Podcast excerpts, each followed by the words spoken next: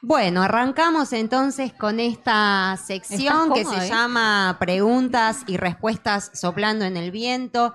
Hoy nos visita Walter Cuevas, que es escritor y compositor neuquino. Nació en el año 1970 en la ciudad de Neuquén. Había que decirlo porque estaba en el currículum y aprovechamos el dato porque nos gusta saber el año en el que nació la gente. estuvimos estalqueando, Walter, hay que decirlo. Tiene una extensa carrera como músico, de manera independiente editó un disco que se llama Solito y mi alma y actualmente integra el proyecto Bucle con Naldo Aguilar y Juan Manuel García Sánchez, ¿verdad? Casi. Cambió el bandero, pero bueno. Ah, bueno, bueno. Bueno, bueno. Como escritor publicó tres libros, Más allá del amor, Más acá del viento en el año 2015, Ellas en el año 2016 y Poemario. Eh, y también publica sus eh, producciones en Facebook, lo pueden buscar como El Poeta, y en un blog que se llama eh, Alejandro Cuevas. Ah, me, parecía que me faltaba. Ah. walteralejandrocuevas.wordpress.com. Poemario, que es el último libro que él publica, en realidad es un libro artesanal que él crea con sus propias manos a pedido del público y que tiene ilustraciones de Pamela Díaz. Así que pueden pedir, pueden hacer pedidos acá. Y el libro Ellas, que es el libro del que vamos a hablar hoy, eh, es un libro que fue publicado en la eh, fue presentado, perdón, en la Biblioteca Nacional en el año de su publicación, o sea, en el año 2016, porque fue auspiciado por la Casa del Neuquén que tiene sede en la ciudad de Buenos Aires. Y si no me equivoco, la tapa del libro fue hecha por Lorena. Lorena Wisi, una artista plástica de Neuquén, docente, amiga y bueno, muy querida que trabajó conmigo eh, texto por texto hasta que depuramos cuáles ilustraciones quedaban y la tapa, por supuesto. Buenísimo. Bueno, Walter. te podemos saludar, Walter, ¿no? Me puedes saludar. Ah, buenas noches. Porque recordemos que estamos acá en Morrigan, pero también Qué lindo, estamos Morrigan. en YouTube. Tan querido ahí ver a todo el equipo. Gracias a Radio Megafón, sobre todo porque eh, somos parte de, una comunidad, la comunidad Megafón, que lleva adelante un montón de, programas que son muy, muy lindos, muy agradables y que esto se esté haciendo en vivo acá en este momento es sumamente, este, nada, conmovedor para mí, ¿eh? Bueno, y bueno, y después, bueno, compartir con mi amigo César de hace tantos años, el Suku, ¿eh? Totalmente, sí, sí, sí. Bueno, Walter, muchas gracias por aceptar esta invitación. A ustedes, Y bueno, eh, vamos a empezar con la entrevista, ¿te parece? Dale, dale. Bueno, dijimos que vamos a hablar un poco del último libro, ¿sí? Del libro Ellas, perdón. Y en cuanto a ese libro, nos pareció interesante, ¿por qué un libro dedicado a ellas, no? ¿Por qué nombraste, por qué nombrarlo así y quiénes son ellas en tu vida? ¿Son mujeres reales? Son mujeres reales. Este libro nació en realidad de un proyecto que yo tenía a través de la página de, la fanpage de, Facebook, que se llama El Poeta, todo con mayúscula. Y empecé a hacer algunas publicaciones de, de escritos de historias de amor, de historias existenciales, de las personas en general. Y en ese momento yo me juntaba con un grupo muy grande de gente que se llamaba Los Martes Filosóficos, que se desarrolló en Neuquén durante cinco años todos los martes y la gente que participaba de ese proyecto me empezó a pedir como, che, ¿por qué no me escribís la historia, por ejemplo, no? Y ese grupo de amigas, sobre todo mujeres, me decían, mira, yo tengo una historia para contarte que me encantaría que esté ahí en el blog, porque en la fanpage. Porque la fanpage fue la génesis de los libros, en realidad. Si no hubiera existido esa fanpage y los seguidores, capaz que el libro tampoco existía, pero como empezó a haber esa ola de likes que se le dice ahora en todo lo que iba escribiendo, y de repente en un momento me vi con 65 mil seguidores en esa, en esa fanpage, ah. eh, y eran muchísimas las respuestas que tenía que dar y todo eso. Mis amigas de ese grupo de los martes filosóficos eh, me invitaron algunas a escribir historias y después yo me animé a escribir historias de mujeres, por eso se llama ellas, de las mujeres que circundaron mi vida, mi madre, mi abuela, mi hija, todas con unas historias así muy, muy, interesantes. Y si bien hay mucha subjetividad de lo que yo entiendo de cada historia que me cuentan, eh, siento que el que me hayan pedido en un momento que escriba esas historias fue como un empujón importante para que el libro este surgiera. Bien, Walter, ¿querés leernos alguno de los textos? ¿Puedo leer alguno? ¿Seleccionaste alguno? Sí, Porque tenías sí. muchas marcas. Sí, igual tengo, que tengo yo. muchas marcas. Soy, soy muy así toc con esas cosas.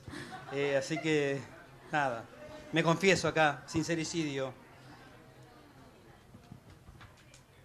Voy a leer uno que se llama El Perdón, que está basado en una historia real. Mis lentes. Importantísimo. Por eso se complicaba la lectura. Sí, sí, está medio todo borroso. Bueno, también quiero decir que este libro en realidad también fue editado por una cooperativa de cartoneros de la ciudad de San Luis que se dedican a reciclar cartón y a proponerle a los escritores de- en forma independiente a hacer sus libros de una manera más económica que lo que una editorial común cobraría, ¿no? Es un libro muy modesto, pero bueno, nada, lo que importa también es lo de adentro, ¿no? Y colaborar también con esta cooperativa que fue maravilloso trabajar con ellos. El perdón. Ella me perdonó mucho antes de que yo fuera capaz de hacerle daño. Ya sabía que irremediablemente llegaría el momento en que iba a lastimarla. Más que un presentimiento, ella tuvo una certeza. Pero algo la motivaba a intentarlo, aún conociendo el futuro. Sabía que lo mío no sería maldad, simplemente sería falta de madurez, miedo, y también comprendía que algo me había sucedido antes para que todo lo que ella presentía fuese anterior al indulto. Ella puso todo de sí, todo, no mezquinó absolutamente nada. Por momentos hasta negó saber lo que sabía que sucedería, porque en realidad necesitaba saber otras cosas. Pare- parecería un juego de palabras, pero saber lo que se sabe y dejarlo pasar para ver qué sucederá, poniendo en duda esa percepción primaria, no era una tarea fácil para el alma del que necesita saber más de lo que sabe. La moneda que giró por un buen tiempo en el aire, más de lo necesario, acusó cruz en la caída, tal cual ella lo había previsto, más allá de que tuvo la esperanza de que diera cara y haberse equivocado. Será por eso que su absolución fue un acto previo, un paso adelante del presente queriendo ser futuro. No quiso hacer demasiadas preguntas, no lloró de más, no insistió en que diera explicaciones. Me despidió con una sonrisa, un abrazo y no dejó que lamiera sus heridas con disculpas que no venían al caso. Ella me había perdonado mucho antes de que todo sucediera. Bueno, qué lindo, Walter. Mu- Interesante porque nos contabas recién sobre el proceso de escritura y bueno, esto de, de poder saber que eran personas, mujeres reales, ¿no? Son sobre las mujeres que- reales, son historias reales, eh, por supuesto que tienen una carga metafórica y de, de fantasía para que adorne un poco la cuestión literaria, ¿no? Pero eh, la base, digamos, el núcleo es el suceso y después todo lo que puede que te llegar a contaban, armar. ¿no? Claro. Sí, sí, sí. Así nació. Bien. nació ella. Y, veíamos, cuando leíamos tu libro, que eh, aparece mucho la narrativa en, en estos textos. ¿Te sentís más cómodo con, con este tipo de escritura o más cómodo con la poesía? Porque también en el Facebook vimos que aparecen algunas, algunas poesías.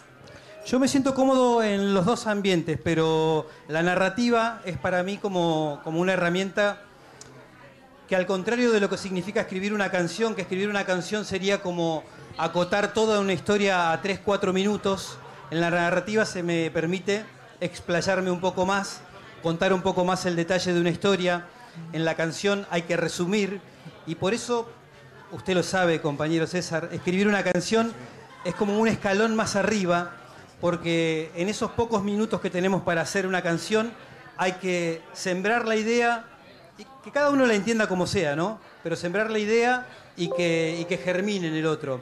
En una narrativa uno tiene la posibilidad de explayarse tres, cuatro páginas, cinco, lo que sea, y contar una historia de una forma más, más explayada y, y más fácil de entender, si se quiere. Bien.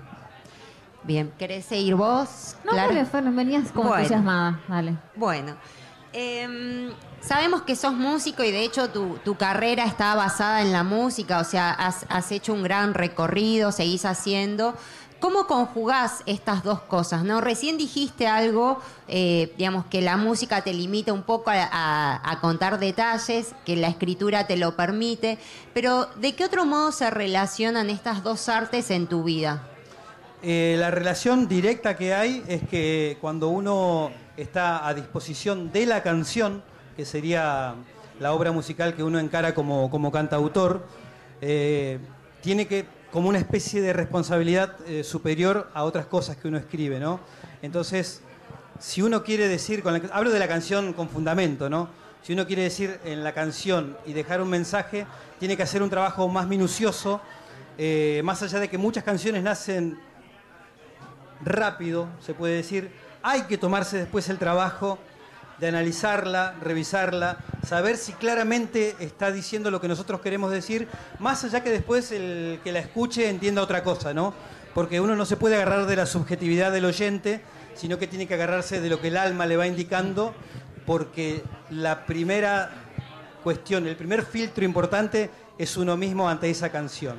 Eh, relacionado con la escritura, en la escritura me tomo la licencia por ahí de no revisar tanto, de dejar que las cosas sucedan un poco más libremente, fluyan, y no ponerme tanto acotamiento en la, en la expresión, digamos. Bien, o sea que sentís más libertad en la escritura. Siento más libertad en la escritura, no es que sea menos responsable por haber dicho ah, me, sonaba eso, te iba a decir, como que se prestaba eso la literatura. No, pero es como que la escritura, vamos a decirlo así, es como un hijo mayor, eh, una narrativa es como el hijo mayor y el otro es el menor que todavía necesita que lo acompañen un poco para que empiece a caminar, sobre todo porque hay varios elementos en una canción, en una poesía. Eh, está la música que tiene que ser acorde, la rítmica que también tiene que acompañar para que la idea no se pierda en una rítmica que la, que la apague, y después el tema de la interpretación.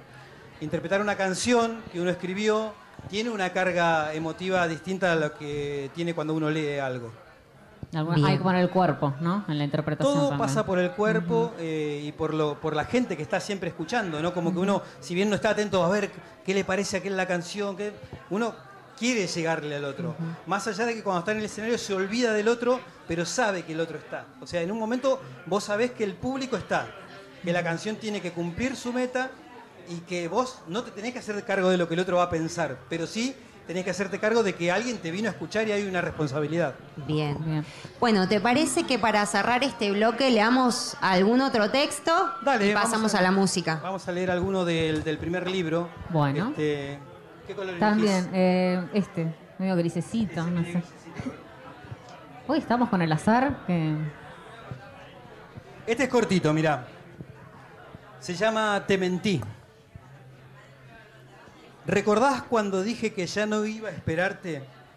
Que no me pasaría todo el tiempo pensando en vos? Que mi vida no iba a depender de tus antojos, de tus ganas o no de mí? Bueno, te mentí. Muy bueno. Gracias, Walter. Terminamos con esta primera parte de la entrevista con un tema musical y después regresamos. Yo recién, maestro. Qué lindo contar con música en vivo, ¿no? Sí, qué placer. La verdad que sí. Muchas gracias a ustedes. Bueno, seguimos con la segunda parte de la entrevista. Estamos entrevistando a Walter Cuevas, quien es también integrante de la radio Megafón, ya que junto a Paula Pedraza y Naldo Aguilar conduce Especie en Viaje todos los jueves de 19 a 21. Están por ahí, así que. Ahí, están los compañeros. Vamos. Agradecemos que hayan venido también. Bueno, Walter dice que si lo tuvieran que definir, o mejor dicho, si él tuviera que definirse, eh, lo diría en, varias y en poquitas palabras. Viajar, leer, escribir, escuchar y traducir en música y escritos todo lo que vive. Exactamente, exactamente. Eso alguna vez lo dije, lo sostengo. ¿eh? Eh, pasa constantemente por mi, por mi sentir una necesidad que no se puede apagar con respecto a expresar lo que siento en canciones generalmente.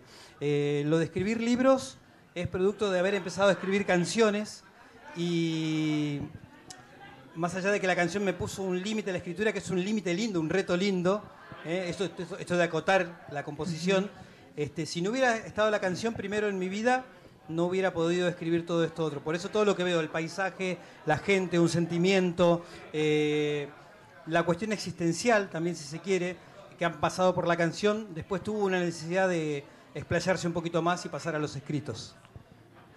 Bueno, gracias Walter. Vamos a, la pregunta eh, difícil del día de hoy, la pregunta que siempre hago en la segunda parte y que me encanta hacer porque me encanta conocer qué piensan los escritores y las escritoras de la Patagonia. ¿Crees que existe algo propio de la escritura o de la narración patagónica como una identidad propia? Y si, si existe, eh, bueno, ¿cuáles serían esos rasgos definitorios? Más que creer que exista un rasgo de escritura patagónica, creo que cada persona que habita la Patagonia, sea nacida y criada o venida y quedada, eh, esas personas van a ser atravesadas sí o sí por el paisaje, el clima, todo lo que tiene de cosmopolita esta Patagonia, que está llena de gente de todo el país y de mucha gente de, varias partes del mundo. Y el paisaje te moldea la escritura, tratar con personas que no son del lugar y se vinieron a quedar te moldea la escritura, tratar con la gente que está acá hace muchísimos años, generación tras generación, y la empezás a curtir desde la charla, te moldea también lo que vas a escribir, lo que necesitas expresar. Así que indefectiblemente la Patagonia como cualquier otra región también, actúa sobre lo que uno va a escribir si uno se dedica a escribir desde la conexión con la gente, con el medio ambiente, con el medio que lo contiene. Incluso hablamos también de grandes ciudades ¿no? que hay en la Patagonia. Este, no podemos escapar a la idea de que lo que nos contiene nos moldea lo que escribimos y lo que pensamos también. Bien, como una, o sea, mencionaste la diversidad por un lado y también la como una especie de determinismo, si se quiere, ¿no? Sí, sí, soy redeterminante. Ah. redeterminante. Nacer en un lugar donde los vientos, bueno, ahora no son como antes, ¿no? Usted lo sabe, don César. ¿eh? Pero nosotros... Yo tenía el pelo largo, mira cómo, cómo quedaste. Este, nacer en un lugar donde el viento ha predominado durante mucha parte de nuestra infancia, eh, moldeando el carácter, porque el viento es un gran moldeador de carácter, ¿eh? así como el frío y la energía que tiene el viento y el, tenemos una amplitud térmica que va de los menos 10 grados promedio a los 40 grados. Son 50 grados de amplitud térmica.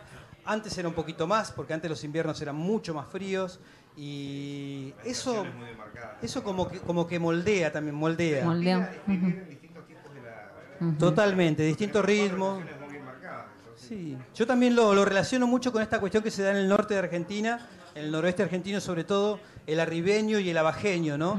La persona que vive cerro arriba, que es el arribeño, tiene una forma de expresarse, de caminar, de sentir, de ser, y que es muy distinta a la del abajeño. Cuando uno curte todo el norte, el noroeste argentino, se da cuenta que hay una... Y de hecho hay mucha literatura argentina que también lo explica, ¿no? Atahualpa Yupanqui en El Canto del Viento, que es uno de mis libros de cabecera, explica la, la diferencia que hay entre el carácter de las personas que viven cerro arriba y las personas que viven en cerro abajo. Más, más allá de que haya constantemente una cuestión de traslado por sus actividades rurales, ¿no?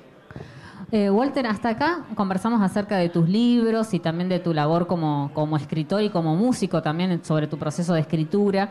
Eh, y para ir cerrando esta entrevista, eh, vamos a hacer una pregunta más, ¿no, Fer? Y bueno, mencionabas recién que Atahualpa Yupanqui era uno de, tus referentes, ¿no? ¿Qué otros escritores o escritoras consideras, vos como referentes? Yo tengo así de, chiquito como, como, que pasé por varias etapas. Cuando empecé a leer seriamente a los 14, 15 años, arranqué con mucha literatura eh, norteamericana, eh, Sidney Sheldon, Wilbur Smith, eh, Robin Cook, que son novelistas americanos que tienen una, una forma de escribir muy, muy determinada y muy que en su momento fue, estuvo como en boga y de moda, pero con unas trilogías así muy interesantes.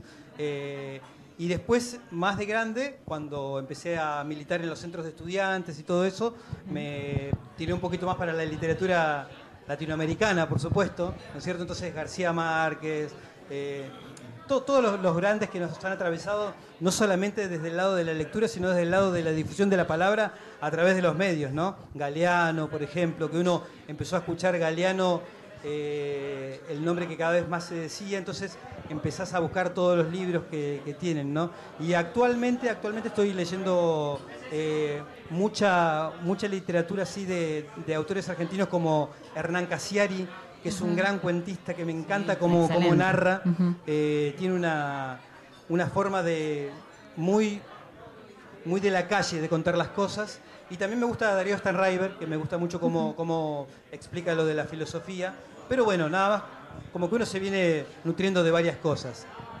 Bien, apareció otra vez la palabra nutrirse de la de la poesía, ya había aparecido en una de las Sí. entrevistadas como, Es cierto, sí. como que alimenta, la poesía alimenta.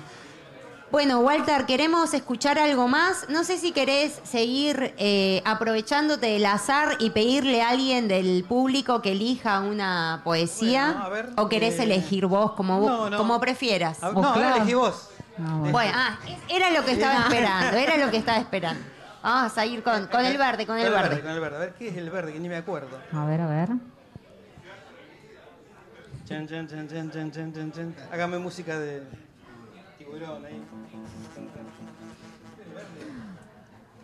Este es ¿eh?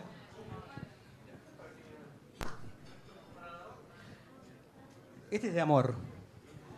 Cortito. Como los amores. Seguimos con el tema del amor Con hoy. el tema del amor. Bueno, qué tema, qué tema, ¿eh? Bueno. Conozco a casi todos los que no han podido volver de tu mirada. Me los encuentro a diario deambulando sin sentido, al igual que yo, dentro del limbo de tus ojos. Bien. Hermoso. Bueno, muchas gracias, Walter, por haber Walter, por venido y por haber compartido este espacio. Muchas gracias. Gracias, gente. ¿eh? Vamos con un tema musical para cerrar, cerrar esta segunda parte de la entrevista de preguntas y respuestas soplando en el viento.